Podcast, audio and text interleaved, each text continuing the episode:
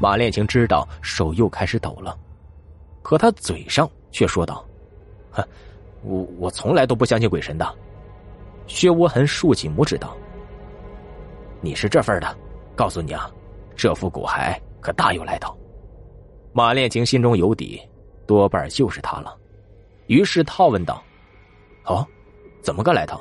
说来听听。”薛无痕看着解剖室里的其他器官标本，环顾了半天，才用极其恐怖的口音道：“半个月前，郊区一个遛狗的老头，他的狗啊，走到一处草坪，突然就不走了，而是围着那草坪一直叫。那老头就奇怪了，再看看，那草坪与其他的地方不一样，草皮啊被人翻过。那老头就想啊，会不会有人把什么好东西？”埋在这下面呢，所以啊，他就请人来挖，挖出来一看，薛无痕指了指骨骸道：“就是他，那可不得了了。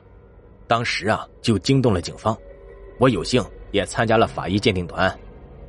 这是我见过的最残忍的一次谋杀呀！凶手竟有着如此高超的解剖技术，连我都自叹不如。当时尸体已经高度腐烂，无法辨认身份。”只知道是具女尸，手是手，脚是脚，每一刀都是从关节处下，切开的肌肉、腱肌及韧带无疑是最少的，选择最省力的方法下刀，就像庖丁解牛一样，手起刀落。而更残忍的是，其中还有一具小的尸骨。哎呀，从外形来看，最多只有六七个月大的胎儿，是胎儿，不是婴儿。这样高的外科技术。你说，是不是你做的？薛无痕突然语调一高，吓得马恋情脚一软，差点就跪下了。还好，他竟然忍住了双腿的颤抖，沉稳的道：“别胡说，这样的事儿不能乱开玩笑。”薛无痕笑了笑道：“ 嘿，我问过好几个人了，那些人呐都吓得手脚瘫软的，就你还没被我吓到。我们仔细查看了尸骨，发现这具尸骨少了整只右手。”你猜后来发生了什么事儿啊？薛无痕压低嗓音道：“听说，那个最先发现尸骨的老头，当天夜里就被人掐死了。有目击者说，他看见是一只涂了红指甲的手从老头的房里爬出来。”马恋情嘴角抽动着说道：“会有这样的事儿？胡胡吹的吧？”薛无痕沉声道：“我先也认为是这样。”可是后来听说，负责查这个案的警察也有个被人掐死了，也有人说看见了涂红色指甲的手，所以这个案子到现在都还没破呢，因为根本没人敢查。这具尸骨也被警方送到了医院。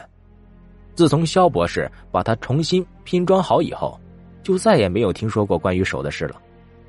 马恋情假装看了看骨头的拼接处，敷衍了几句，就匆匆离开。马恋情找到西西，对他说道：“我问过高大师了，高大师说，要我们找到那只手的原体，把它烧掉，这样才能躲过厄运。”西西一听，又像快哭似的道：“那怎么可能？到哪里去找他的原体啊？我们根本就不知道啊！”马恋情正言道：“今天我在无意中发现了一具骸骨，正好少了一只手，就在我们医院里。”西西惊恐的睁大了眼睛，道：“就在我们医院，你怎么知道那具骸骨就是我们要找的那具？”马烈清心头一动：“我们可以试试，反正烧的是一具骸骨，又不是一个活人。”西西问道：“你在医院哪里看到的？”就在解剖标本室里，做教学用的那家。找个时间，我们一起。